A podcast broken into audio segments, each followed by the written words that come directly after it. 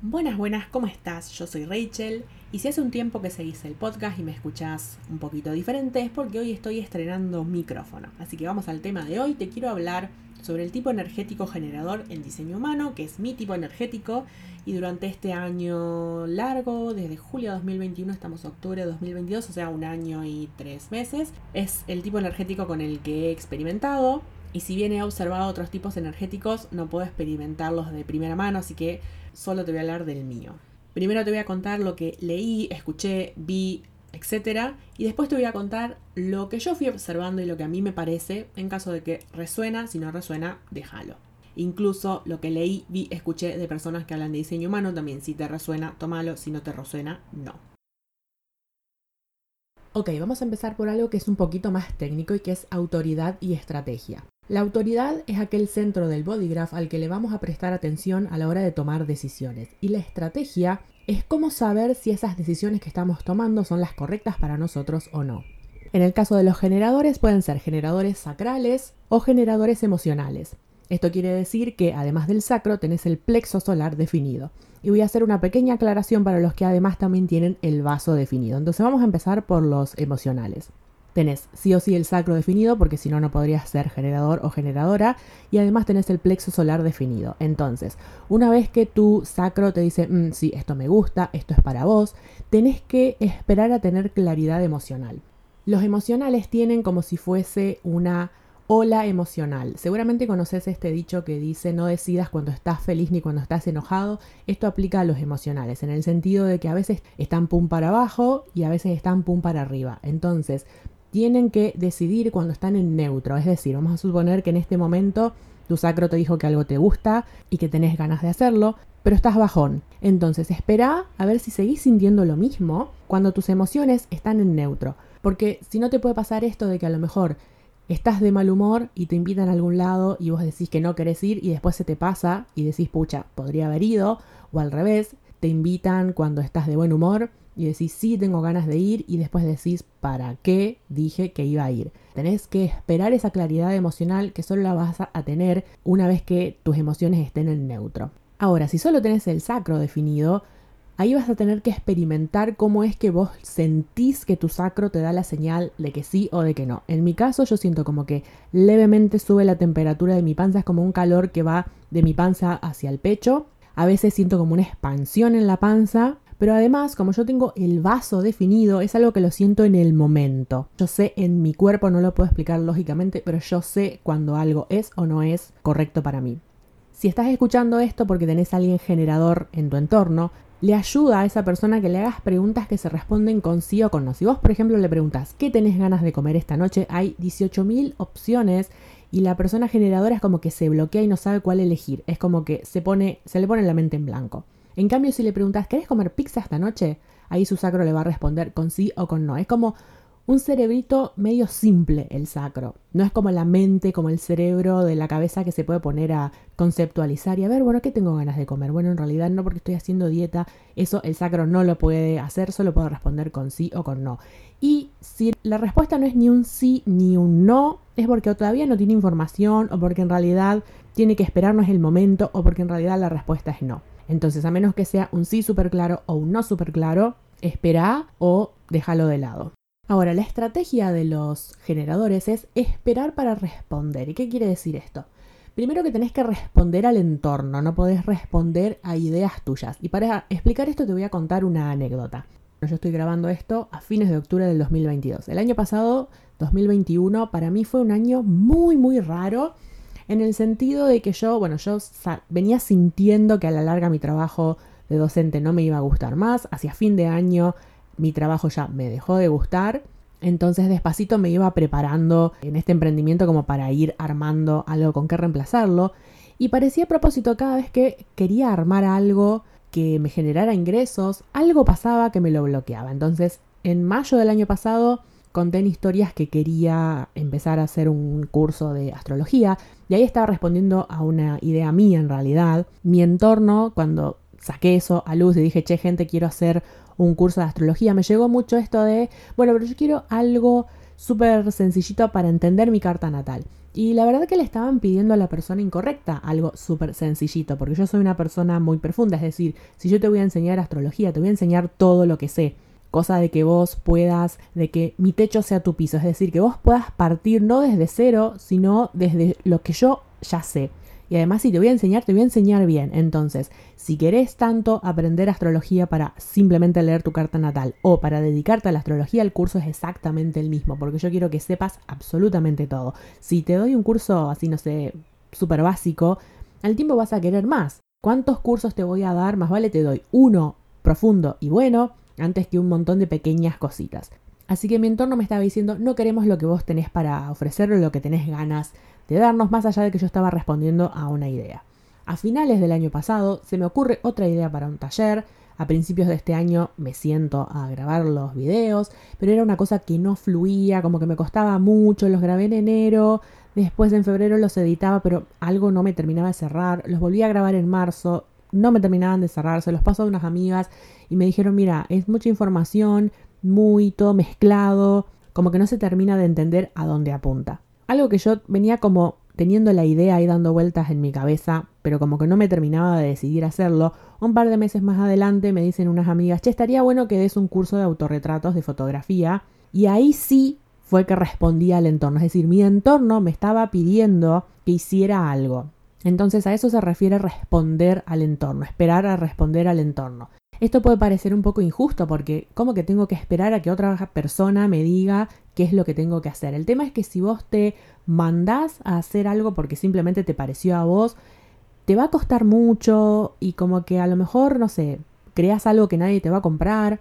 Ahora, ¿qué pasa si vos querés hacer algo con muchísimas ganas y el entorno no te lo está pidiendo? Que es algo que me está pasando, por ejemplo, a mí en este momento desde mayo del año pasado que te contaba esto de que había hecho un intento de hacer un curso de astrología, que yo sigo con ganas de dar, de dedicarme a la astrología, pero mi entorno en ningún momento me dice, che Rachel, qué bueno que estaría que, no sé, que leas cartas natales o que des cursos de astrología. Entonces, ¿qué hago en ese, en ese caso?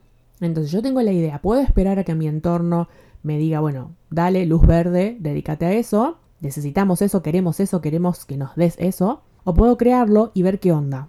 Honestamente yo no me veo a mí misma haciendo otra cosa que no sea eso. ¿Qué pasa en ese caso? No me veo haciendo otra cosa, pero el entorno no me lo pide. ¿Qué hago? Esto ante todo es un experimento, así que no tomes mis palabras como una regla, pero tenedlo en cuenta. Y además, si tenés línea 4, ese entorno al que tenés que responder es la gente más cercana. Si un extraño te pide enséñame algo, la respuesta es no. Pero si tenés línea 4 y alguien de tu entorno, tus personas queridas, tus amigos, te dicen, che, enseñame, ahí sí. Y acá también tengo una anécdota. A principios de este año, que fue cuando se terminó, digamos, toda esta locura que me trajo el año pasado, yo estaba en mi trabajo dando clases y se acercan a mi aula dos chicas. Resulta que una era de México, que estaba visitando a esta otra chica que vivía en San Lorenzo donde yo trabajo. Y esta chica de México había visto el año anterior un post de Facebook que yo había hecho, que si seguís mis podcasts habrás escuchado o te habrás enterado que el año pasado hice un intento de hacer con unas compañeras de trabajo un instituto de idiomas y después no funcionó. Bueno, esta chica de México había visto ese post de Facebook y sabiendo que yo trabajaba ahí me fue a buscar al trabajo para que le enseñe alemán a la hija. Y esto es otra cosa que me pasaba como generadora. Bueno, ¿qué pasa si lo que te pide el entorno, lo que te refleja el entorno, es algo que vos no querés hacer? Yo desde el año pasado que estaba queriendo buscar dejar de dar alemán, es como que parecía a propósito, me llegaban mensajes de gente, che, das clases de particular de alemán. Era una invasión de enseñame alemán, enseñame alemán. Y yo no quería saber absolutamente nada. Entonces esta parte de ser generadora es como que todavía la tengo ahí, no sé, como analizándola. Lo que sí podés hacer, obviamente, para que ese entorno te pida aquello que vos sabés hacer, es mostrarlo, porque si no el entorno nunca se va a enterar qué es lo que vos haces. Por ejemplo, si yo jamás en mi vida me pongo a hablar de astrología, ¿cómo se va a enterar ese entorno que yo les puedo enseñar astrología? Entonces, si vos decís, bueno, pero mi entorno no me lo pide y no estás mostrándole a ese entorno lo que vos sabés hacer y lo que te apasiona lo que te gusta, bueno, obviamente no te va a llegar la oportunidad. Así que con eso espero haber aclarado autoridad y estrategia. Entonces, la gran mayoría de la humanidad es generadora, más o menos un 70%, que se divide en generadores sacrales o generadores puros y generadores manifestantes. Si viste el video que hice, que vendría a ser el episodio anterior a este, los generadores puros tienen el sacro definido Y los generadores manifestantes, además del sacro definido, tienen la garganta definida. Entonces somos así un poco como ese motorcito de la humanidad. Pero, atenti que acá, no solo en diseño humano, pero especialmente en diseño humano, veo que el lenguaje se usa de una manera muy literal. Entonces, hay que ponerse a ver qué significado le estamos dando a cada palabra. Por ejemplo, si buscas información sobre generadores, vas a ver que se repite como loro siempre esto de tienen mucha energía, son el conejito de la Duracell, tienen energía desde que se levantan hasta que se van a dormir. Y muchas veces se dice esto de si no tenés energía es porque no estás haciendo lo que te apasiona. Y en parte sí y en parte no. Primero que tus niveles de energía dependen de muchísimos factores. Y segundo, veo esto de que cuando alguien que es generador y le pregunta a alguien que habla de diseño humano, bueno, pero yo soy generador o generadora, pero no tengo energía, automáticamente le contestan esto de no estás haciendo las cosas que te apasionan. En lugar de preguntarle primero, che, ¿estás haciendo las cosas que te apasionan? Y en caso de que la respuesta sea sí y sigas sin energía, bueno, ¿qué otras cosas puede haber que te estén generando esta falta de energía? Y esto es algo que veo en el mundo del coaching y que ya voy a hacer un episodio también sobre este tema, que el mundo del coaching parte mucho desde esto de vos estás haciendo las cosas mal o te falta algo. No digo que lo hagan con maldad, a lo mejor es incluso súper inconsciente, pero a lo mejor hay otras razones por las que esta persona que es generador o generadora no tiene energía. Por ejemplo, en mi caso, yo estoy haciendo cosas que me apasionan, pero el ambiente en el que yo estoy no es exactamente el que a mí mejor me ayudaría. Entonces hay muchísimas cosas que influyen en tus niveles de energía. Por eso si nos quedamos solo con el tipo energético, que es como mayormente se habla de diseño humano, es como que nos quedamos muy en lo básico. Es como que yo en astrología te hable solamente de tu sol y me olvide de tu luna, me olvide de tu ascendente. Entonces a lo mejor tenés sol en Aries, pero tenés, no sé, ascendente Pisces y luna en Tauro. Y entonces vos lees o escuchás esto de que los arianos son súper impulsivos y vos decís, pero yo no me siento de esa manera y claro, porque tenés un ascendente y una luna súper tranquis.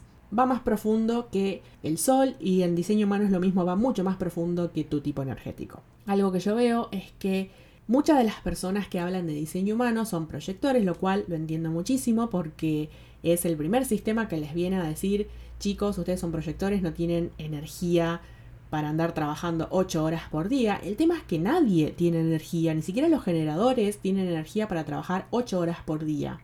Al menos no en la manera en la que estamos acostumbrados a trabajar, de 8 a 5. Nadie vino al mundo a trabajar de esa manera. Y escucho mucho a los proyectores decir que pobres, a ellos los condicionaron a trabajar como generadores y los generadores les queremos decir, nosotros tampoco tenemos ganas de trabajar todo el día, matarnos de sol a sol trabajando. Nadie vino eso al mundo, todos vinimos a hacer una especie de equilibrio entre disfrutar y trabajar. Por eso entiendo que a lo mejor los proyectores que entre comillas tienen menos energía porque no tienen el sacro definido, por ahí ven a un generador y se piensan que está enchufado a la alta tensión todo el día. Y acá voy a tirar una pequeña bomba. Los más manijas de todo diseño humano son los generadores manifestantes. Hay algunos, conozco algunos tranqui, pero hay algunos que su sola presencia me agota porque están siempre haciendo, haciendo, haciendo, haciendo de acá para allá y me agotan. Vamos a concentrarnos en los generadores puros.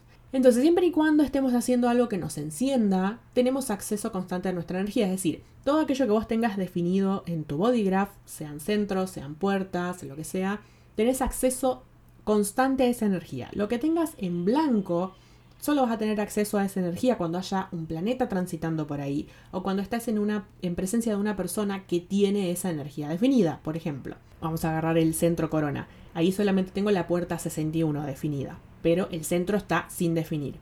Entonces, si alguna vez tengo un tránsito, ya sea en el centro de enfrente, o sea, en la puerta de enfrente de la puerta 61, o tengo un tránsito pasando por una puerta del centro corona, o estoy en presencia de una persona que tiene la puerta de enfrente a la mía o que tiene ese centro definido, ahí en, ese, en esos momentos voy a acceder a esa energía del centro corona.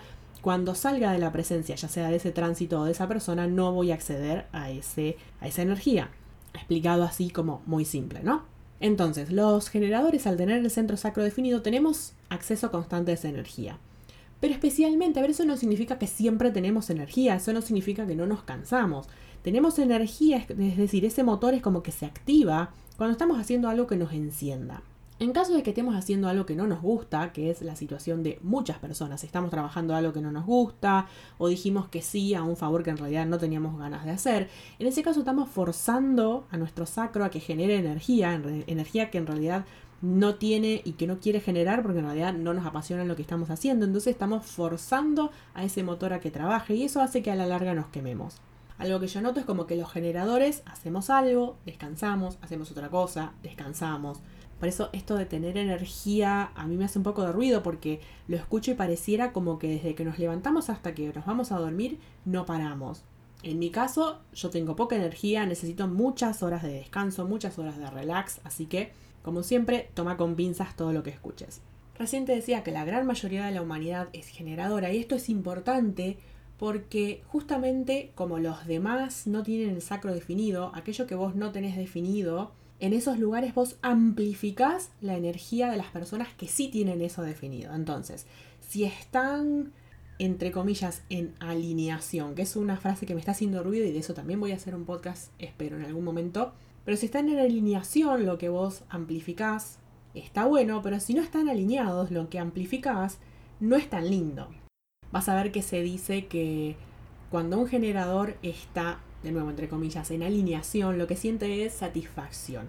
Y los demás van a amplificar esa satisfacción. Pero ¿qué pasa? Que muchos estamos en situaciones en que a lo mejor, no sé, trabajamos de algo que no nos gusta, estamos en situaciones que no nos gustan. Entonces lo que amplifican los demás es insatisfacción. Por eso es nuestro trabajo como generadores encontrar aquello que nos apasiona, seguir nuestra alegría, lo que nos hace felices, lo que nos encanta, porque nuestro bienestar implica bienestar para el mundo. En realidad con todos los tipos energéticos, por eso cada uno tiene una función, pero siendo nosotros la mayoría es como que tenemos ahí un, trabajo importante para hacer. Ahora, si bien cuando sentís esa insatisfacción, que la palabra que se usa en diseño humano es frustración, es decir, si vos sentís frustración, se supone que no estás en alineación, es decir, no estás siguiendo tu autoridad y tu estrategia.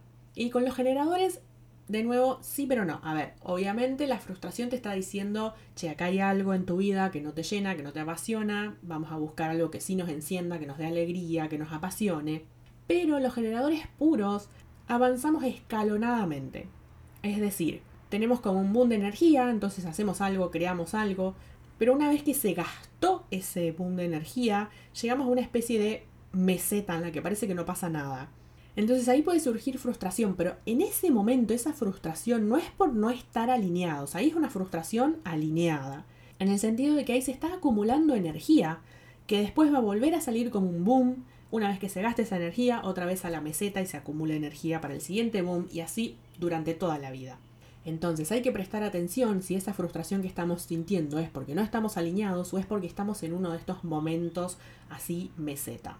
Por eso es importante esto de la espera para responder, que es la estrategia de los generadores, para que esperemos y no nos mandemos y no respondamos a aquello que en realidad no nos apasiona. ¿Por qué? Porque en el caso que le digas que sí a algo que en realidad no te satisface, los generadores, una vez que se activa el sacro, no podemos frenar hasta que no se gasta toda la energía del sacro. Hasta que no se gasta todo ese boom de energía, llegamos a la siguiente meseta. Entonces, no es que podés arrancar, ver que no te gusta, decís, ah, no, listo, chao, me voy, sino que hasta que no se te gasta toda la energía, no podés frenar. Claro, imagínate que para cuando llegas a la meseta llegaste requete quemado porque usaste energía que en realidad no tenías porque eso no te apasionaba y quedaste destruido. Entonces de ahí la importancia de esperar para responder. Bien, ahora vamos a mis observaciones. Cuando descubrí esto de que era generadora, es como que muchas cosas me empezaron a hacer clic. Porque ya un tiempo antes de descubrir diseño humano me había dado cuenta que mm, desde chica, cuando algo me gustaba, es como que yo sentía un fueguito debajo del esternón, como que de golpe me subía un calor de, la panza al pecho. Y ahora es como que puedo decir, ah, claro, tengo ahí el sacro que se activa cada vez que algo me gusta, tiene sentido. Seguramente habrás escuchado en inglés la expresión gut feeling, que es como el sentimiento de la panza, lo que siente la panza, o sea, siento algo en la panza, bueno, los generadores tenemos que como pensar con la panza en lugar de pensar con la cabeza.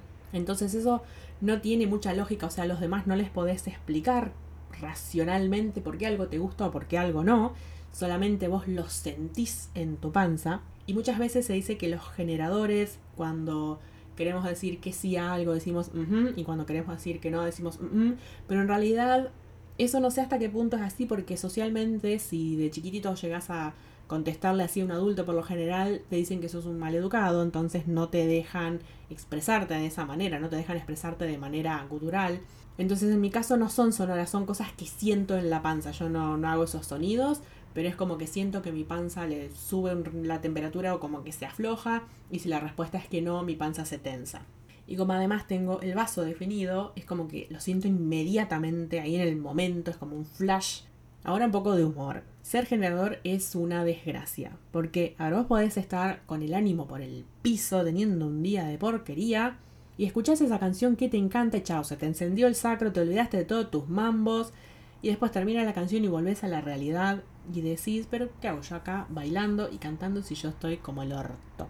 Eso también puede ser porque tengo el plexo solar sin definir, o sea, muchas veces es como que hay cosas que se hacen eco, lo mismo pasa en astrología, por ejemplo, tengo el ascendente en Pisces y el regente de Pisces es Neptuno, y Neptuno en mi carta natal está en un lugar prominente de mi carta y además tengo Júpiter que es el regente antiguo de Pisces en Pisces en casa 12, casa 12 es como decir Pisces, entonces muchas veces en las, en las cartas de distintos sistemas pasa esto de que las cosas se hacen eco.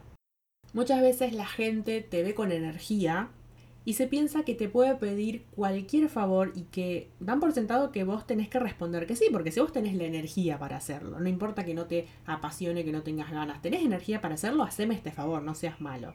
Pero esa energía que tenemos los generadores en realidad es para nosotros y para, y para la gente que queremos. En uno de los libros que leí, que si no me equivoco es el de Chetan Parkin, dice, la espera para responder genera tanta energía acumulada que cuando sale es imposible pararla. Por eso tenés que estar seguro a la hora de decidir qué y quién merece tu tiempo y tu energía. Y además esto, si tenés perfil con línea 4, esto es mucho más cierto. Claro, es lindo estar al lado de alguien alegre, simpático, con mucha energía, pero a veces se siente como que algunas personas solo buscan tu energía, entre comillas, para vampirizar tu alegría. Y es como que terminamos siendo el perchero de, de todo el mundo en el sentido de que a veces como la gente ve que vos estás sonriendo, poniéndole onda, se creen que vos no tenés problemas, entonces te cuelgan los suyos. Pero bueno, digamos, ofrecele algo a cambio al generador que te está dando su alegría y su energía.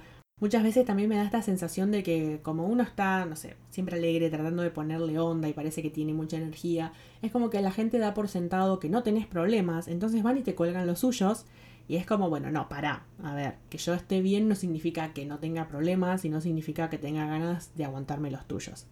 Ahora, desde que empecé esta observación, noto que es como que, mm, si bien siento que no tengo energía, al menos no como se suele expresar esto de que soy el conejito de la Duracell, no es mi caso, pero sí noto que es como que las cosas que hago me llevan menos tiempo de lo que yo pensaba, en el sentido de que, por ejemplo, a veces preparo material para las clases. Digo, bueno, a lo mejor con este material me alcanza para las dos horas. Y pasó una hora, ya terminé de usar todo el material y digo, ¿y ahora qué hago? Tengo que sacar algo de la galera, tengo que inventar algo para seguir dando clases. Y yo dije, ¿cómo fue que, si yo calculaba que con esto me iba a alcanzar, cómo fue que ya lo di? O el año pasado, cuando empecé los fines de semana a desconectarme de redes y hacer collage, a llevar un cuaderno artístico, por ahí yo decía, bueno, a lo mejor este collage o esta pintura, este dibujo me va a llevar toda la tarde. Y a lo mejor en media hora lo tenía listo y yo decía, bueno, ¿y ahora qué hago con el resto de la tarde? Una aclaración para los que son generadores manifestantes, van a escuchar esto de que son multiapasionados. Eso no quiere decir que si no sos generador manifestante no podés tener un montón de intereses. Yo tengo un montón de pasiones, el tema es que como generadora voy haciendo de a uno por vez. Si bien es como que me reparto, digamos, a lo largo de la semana, siento que le tengo que hacer espacio a todo lo que me gusta. Pero los generadores manifestantes es como que pueden hacer un rato cada cosa. Con la mano izquierda hacen una, con la mano derecha hacen otra. Y es como que son muy manijas. Los generadores puros es como que vamos de a una cosa por vez. Ahora te quiero aclarar algo que en español no se explica si no leíste la introducción, yo no recomiendo a nadie que sigas en español, sí te recomiendo que sigas gente en inglés, porque en inglés te dan mucha más información y más profunda. En español se quedan solamente con el tipo energético y no salen de ahí. Pero algo que descubrí siguiendo a gente que habla de diseño humano en inglés es que dividen los planetas, viste, en tu bodygraph vos tenés dos columnas de planetas. Tenés la columna de la derecha, que es los planetas del día en que naciste, en la columna de la izquierda, que es los planetas de 88 días antes de tu nacimiento, que es lo que se llama la fecha de diseño. Entonces estas personas lo que hacen es dibujar un bodygraph solo con los planetas de la derecha y otro bodygraph con los planetas de la izquierda. Y resulta que puede ser que tengas un tipo energético en la fecha de diseño y otro tipo energético en la fecha de personalidad o el día que naciste.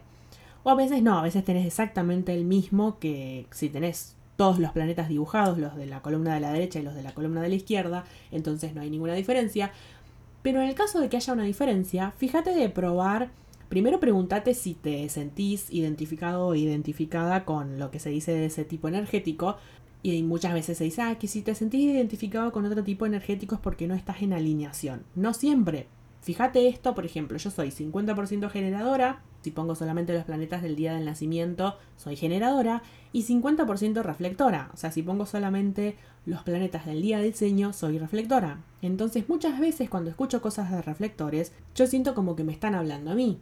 Ponete a jugar, digamos, con las autoridades y con la información de ese otro tipo energético a ver si resuena. Entonces acá te voy a contar un poquitito sobre qué experimenté yo con eso. Primero que sobre reflectores, como son 1 o 2% de la población, no hay casi información, ni hablar que si no hay información como la gente de los otros tipos energéticos en español, olvídate de que haya sobre reflectores. Yo sigo un par de personas de habla inglesa. Te voy a recomendar acá abajo Espero encontrarlo porque lo escuché hace un tiempo, pero hay un episodio de un podcast en donde dos reflectoras hablan, obviamente en inglés, sobre su tipo energético. Entonces te lo voy a, si lo encuentro, te lo voy a poner acá abajo y te voy a recomendar un podcast que se llama The Reflector Life. Por ahí, si vos sos reflector o reflectora, te puede interesar.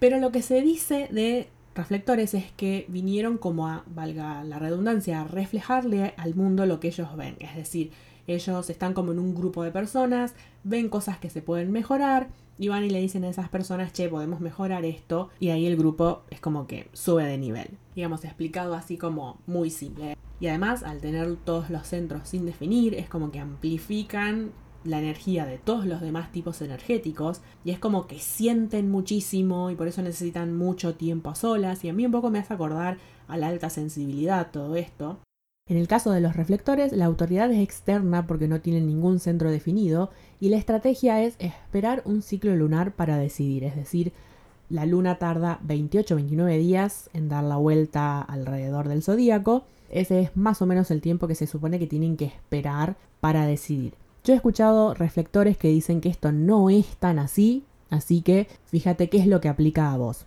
Pero bueno, la cuestión es que a lo largo de la vida sentí muchas veces que era algo así como entre comillas un espejo negro, en el sentido de que muchas veces me encontraba inconscientemente, o sea, sin querer, no es que lo hacía a propósito, pero me encontraba devolviéndole a la gente su propia imagen, o como reflejándoles cosas que no querían reconocer de sí mismos o que querían esconder de sí mismos, y después esas personas se la agarraban conmigo cuando veían, a veces, por ejemplo, sin querer, sin saber, hacía un comentario que es como que mandaba al frente todo lo que esa persona quería tapar, y entonces esa persona se la agarraba conmigo. No sé si me explico, no, no se me viene ningún ejemplo ahora, pero... O por ahí, digamos, yo le devolvía la actitud a esta persona y cuando yo le devolvía la actitud, esta persona se ofendía, haciendo que, no sé, por ejemplo, por poner un ejemplo tonto, alguien me mentía y después si yo le mentía, esa persona se ofendía conmigo, pero me había mentido primero. Entonces, ese tipo de cuestiones que cuando escucho información sobre los reflectores, como que me resuena mucho esto. Después me acuerdo, por ejemplo, de chica me gustaba imitar cosas que hacían los demás para ver cómo se sentía ser ellos, o sea, no sé, cómo caminaban, cómo hablaban. Por ejemplo, me acuerdo de chica, tenía un primo que tenía un problema en la nariz, entonces parecía que hablaba siempre como resfriado, entonces un día dije, a ver cómo, cómo sonaría hablar como mi primo y me puse a imitarlo y en mi casa se, se pensaron que estaba resfriada. Esto también puede ser por mi ascendente Pisces, o sea, hay muchas otras explicaciones. Lo único que voy a decir sobre reflectores es una frase que leí en un libro de Karen Carrie Parker que dice así. Por la complejidad de su experiencia, los reflectores necesitan tres cosas para tener una vida abundante y auténtica. Vivir en una ubicación geográfica que se sienta bien, tener mucho tiempo, esto es porque necesitan mucho tiempo para decidir, evaluar y sacarse de encima las energías de los demás, porque su autoridad es lunar, es decir, tienen que esperar un ciclo lunar completo, que son unos 28-29 días, para decidir las grandes decisiones de la vida. Y por último, tener relaciones que reflejen su toma de decisiones, es decir, tu entorno, tu tribu y la, digamos, tus ritmos definen muchísimo tu bienestar. Y yo siento que esas son tres cosas que a mí me afectan muchísimo, pero a lo mejor esto también puede ser porque mi ambiente es cavernas o cuevas Y bueno, ya te voy a hablar de mi ambiente y ahí se va a entender a qué me refiero. Basándome en esto último, tengo una pregunta. Primero, si sos reflector o reflectora, conectate conmigo, no sé, búscame en Instagram, porque no conozco a nadie que sea 100% reflector, entonces es como que, bueno, quiero saber, no sé, qué se siente, cómo lo viven, cómo lo experimentan, tengo curiosidad de saber. Sí conozco de los otros tipos energéticos, pero no conozco reflectores. Y segundo, les pregunto a los reflectores que estén escuchando, o sea, basándonos en esto de que el entorno y las personas que nos rodean afectan nuestra energía. ¿También les afecta, acaba la pregunta, también les afecta el clima? Por ejemplo, yo si hace frío entro en estado bicho bolita, es decir, yo lo único que quiero es enroscarme y estar en la cama o estar al lado de la estufa leyendo, o sea, no quiero ir a ningún lado, no quiero hacer nada, no quiero, no tengo energía, no tengo ganas de hacer nada. Tranquilamente yo hibernaría o estaría sentada al sol todo el invierno. O por ahí, si hay viento fuerte, me pongo de muy mal humor. O no sé, si llueve varios días, me bajoneo. O sea, básicamente a lo largo del año creo que 20 días al año son los únicos días que funciono como corresponde. Pero bueno, la pregunta es esa, ¿les afecta el clima? Bueno, para cerrar te voy a dejar acá abajo una página en español para que calcules tu bodygraph. Te voy a dejar una página en ruso para que calcules esto de los bodygraph dividido en personalidad y dividido en diseño. Si la abrís en Chrome, Chrome te la puede traducir y si no, vas a, arriba a la izquierda, si mal no recuerdo, que hay una banderita inglesa y ahí la podés, por lo menos los botones, los podés traducir al inglés. Lo único que después ya el gráfico te sale directamente en ruso, entonces a menos que sepas qué centros tenés definidos y qué, digamos, qué tipo energético termina siendo según los centros que tenés definidos, es como que no lo vas a poder traducir, pero bueno, a lo mejor como para que te des una idea. Y esta página en ruso también está buena porque podés hacer cartas compuestas y podés hacer otra cosa que se llama penta, que tiene que ver más que nada con lo familiar o con lo grupal, que son cuando se juntan entre 3 y 5 personas, es como que dejan de tener cartas individuales y pasan a tener como una carta grupal. De eso la verdad que mucho no sé, pero bueno, eso lo podés calcular también ahí en esa página. Te quería también hablar en este episodio de las puertas que tengo definidas en cada centro, pero me parece que va a quedar muy largo, así que en todo caso cuando termine con la serie de los centros, es decir, como lo que más me impactó fue mi tipo energético, mi perfil y mi ambiente, voy a arrancar por ahí. Y después voy a seguir por los centros. Como ser generador implica tener el sacro definido. Es como que este episodio se trató del centro sacro y después voy a seguir por los otros centros. Y después, una vez que termine con eso, ahí voy a ir haciendo despacito, voy a hablándote sobre las puertas, que cada una tiene como un significado. Y hay algunas que realmente me volaron la cabeza. Y hay otras como que en realidad no las siento mucho. Así que después te voy a contar también te voy a hablar un poquito de cruz de encarnación, si bien no te voy a hablar desde diseño humano, te lo voy a hablar más que nada desde las claves genéticas, pero bueno, todo eso lo voy a dejar para después. Es todo por hoy. Contame si te gustó, compartíselo a ese amigo o amiga generador o generadora. Si lo estás escuchando desde YouTube, déjame un comentario acá abajo y contame qué te pareció. Y si sos generador o generadora, contame cómo lo estás experimentando. Y nos reencontramos en el próximo episodio, que si es de esta serie va a ser sobre mi perfil y si es de otro tema, bueno, será de otro tema.